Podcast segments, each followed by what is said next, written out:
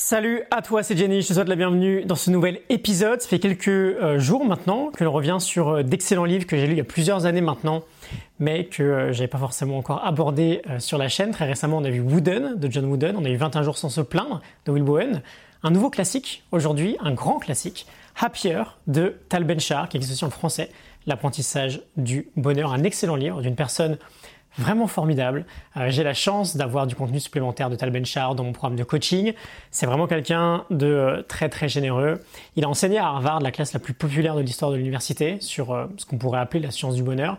Une classe qui a été suivie massivement et vraiment appréciée, qui est dispo, je crois d'ailleurs, gratuitement sur YouTube. Bref, 5 idées du livre Happier. On s'inspire de la Morning Note que tu peux télécharger avec le lien en description.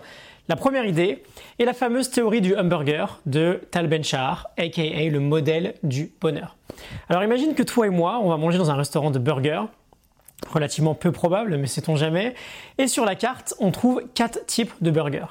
Il y en a un premier qui euh, te donne super envie, tu vois la photo, il te fait vraiment saliver, mais tu sais que potentiellement il n'est pas très sain, euh, il n'est pas très bon pour la santé, tu risques même de tomber malade le lendemain. Tu sais pas trop ce qu'il y a dedans. Ça a pas l'air très réglo. T'en as un deuxième, c'est un burger végétarien. Alors lui, te fait pas vraiment saliver. En revanche, il y a que des ingrédients de top qualité dedans.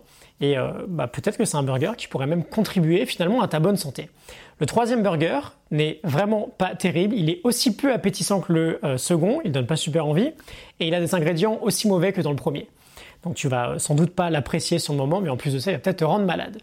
Et enfin, tu as un dernier burger, c'est le Graal. Il est magnifique. T'as qu'une envie, c'est bah, de le dévorer en fait. Euh, et en plus, tu es certain qu'il va te maintenir en bonne santé.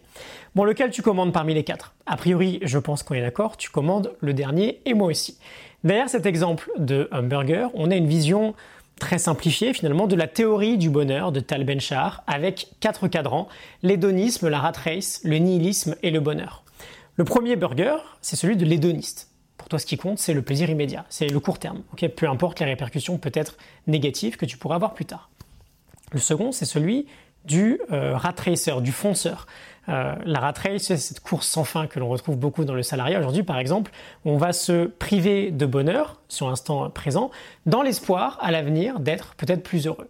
On se dit qu'on sera plus heureux avec une promotion, une nouvelle maison, une plus belle voiture, etc. etc. Le troisième burger, c'est celui du nihiliste.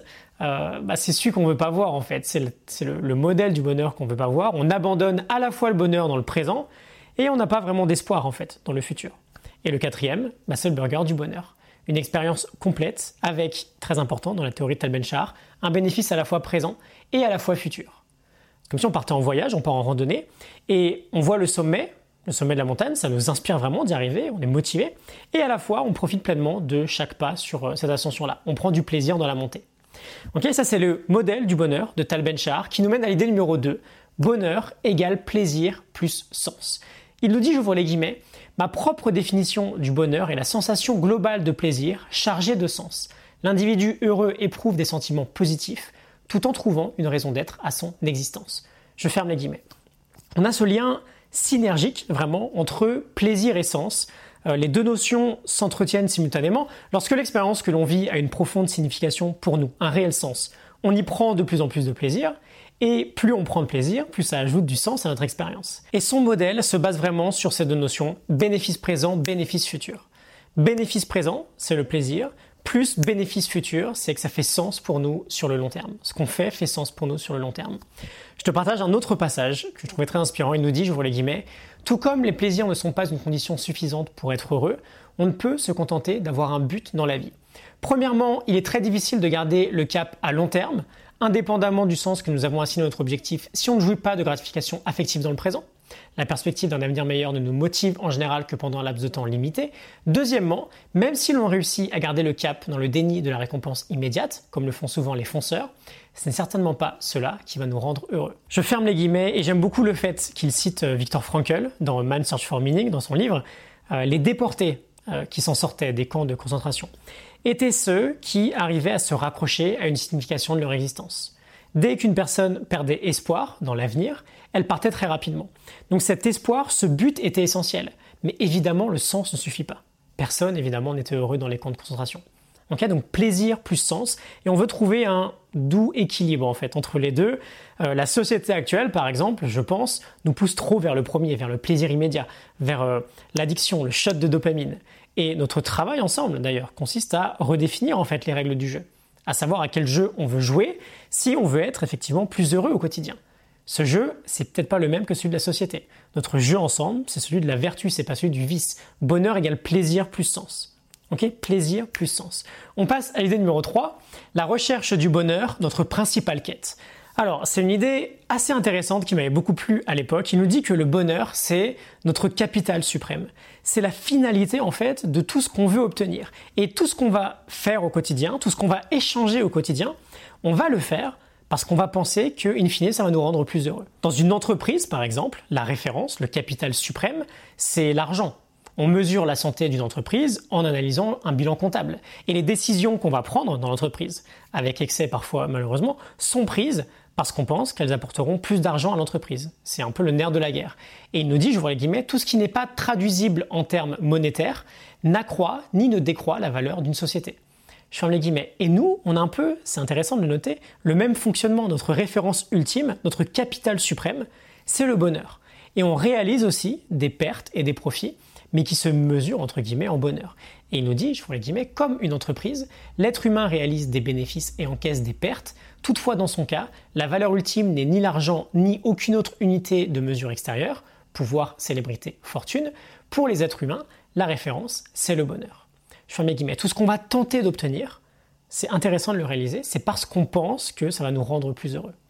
Idée numéro 4, rituel de bonheur et gratitude.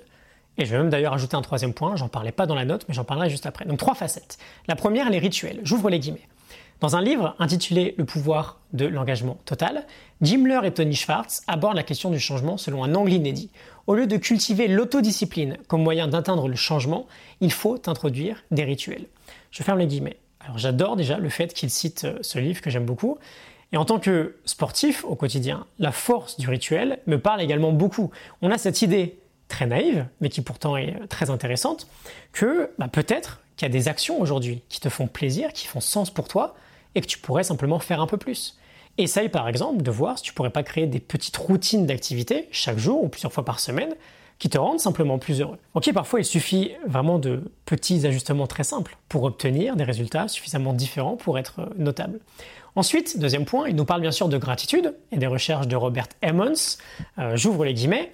Tous les soirs avant de vous coucher, mettez noir sur blanc au moins 5 faits qui vous rendent ou vous ont rendu heureux, envers lesquels vous éprouvez de la gratitude. Il peut s'agir de détails comme d'événements majeurs, un bon repas, une conversation enrichissante avec un ami, etc. etc.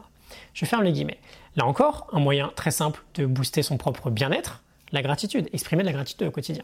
Et donc, troisième facette, donc j'en parlais pas dans la note, mais j'ai relu un passage qui m'a beaucoup plu très récemment, un paragraphe qui se nomme S'inventer un programme éducatif. L'ai dit, mais les individus qui réussissent le mieux sont ceux qui apprennent tout au long de leur existence. Ils posent des questions sans arrêt et ne cessent d'explorer le monde et ses sources infinies d'émerveillement. Où qu'on en soit dans la vie, qu'on ait 15 ou 115 ans, qu'on traverse une phase difficile ou qu'on soit en plein épanouissement, il faut s'inventer un programme éducatif. Je ferme les guillemets. Et là, ça me parle beaucoup évidemment parce que c'est exactement ce que j'ai fait ces euh, quatre dernières années. Je passe entre guillemets aujourd'hui et euh, jusqu'à la fin de mes jours peut-être un master, un doctorat sur cette question générale de vivre avec excellence, de vivre avec vertu. Et ce master, ce doctorat, peu importe, je le passe chaque jour en lisant deux heures par jour. C'est un programme sur mesure en fait que je me suis créé. Je bosse sur ce que je veux et je bosse sur euh, bah, ce que je veux quand j'en ai envie. Et tu peux toi aussi aujourd'hui, avec toute l'information qu'on a, bah, te créer ton propre programme éducatif. Tu prends un domaine, tu prends un centre d'intérêt et tu te formes et tu progresses. On termine avec l'idée numéro 5, le miroir de l'honnêteté et si tu avais 110 ans. Deux facettes, deux exercices. Le premier, il l'appelle le miroir de l'honnêteté, très très simple, dresse une liste des choses au quotidien qui te procurent le plus de bonheur dans la vie. Des activités, des sports, des hobbies, des conversations, des moments en famille, euh, des sorties, peu importe. Et regarde très honnêtement combien de temps tu passes sur ces activités-là et combien de temps tu pourrais passer dessus, peut-être en supprimant un peu de superflu ou de distraction à droite à gauche. Ok, fais un petit bilan hebdomadaire par exemple. Ça peut être une idée très simple qui peut avoir un impact assez sympa. Et le deuxième, euh, très central d'ailleurs dans notre programme d'Optimize Coaching, pardon, c'est l'un des points de départ en fait. Tu as 110 ans, une des premières questions à laquelle tu pourrais réfléchir. Tu as 110 ans et tu as l'occasion de venir parler à ton toi d'aujourd'hui pendant 15 minutes. Tu peux avoir une conversation avec ton toi d'aujourd'hui pendant 10-15 minutes. Qu'est-ce que tu lui dis? Peut-être que tu pourrais y entendre des conseils plutôt sages sur lesquels tu pourrais te mettre à travailler au quotidien. Ok? Voilà, donc 5 idées de euh, Happier, Tal ben ou l'apprentissage du bonheur en français. Un très bon, euh, un très bon premier livre, je pense, peut-être. Euh, petite dédicace à Clémence d'ailleurs à ce sujet, si jamais tu passes par là. Je sais que ça a été euh, un livre important pour toi. si aujourd'hui tu suis mon travail depuis le début, depuis longtemps, ou que tu es déjà averti sur différents sujets, sans doute que d'autres lectures seront plus importantes. Quoi qu'il en soit, je pense que voilà, ça peut être un, un, bon point de départ. Tu as la morning note en description, n'hésite pas à aller voir. J'espère que ça te parle, ça t'inspire. retiens en tout cas vraiment cette idée très simple, mais puissante. Bonheur égal plaisir plus sens. Plaisir au quotidien, sens à long terme. Quand on arrive à mêler les deux, en général, on est sur la bonne voie. Euh, je te laisse tout ça en description. Je te retrouve très vite pour un nouvel épisode. À très bientôt. Salut.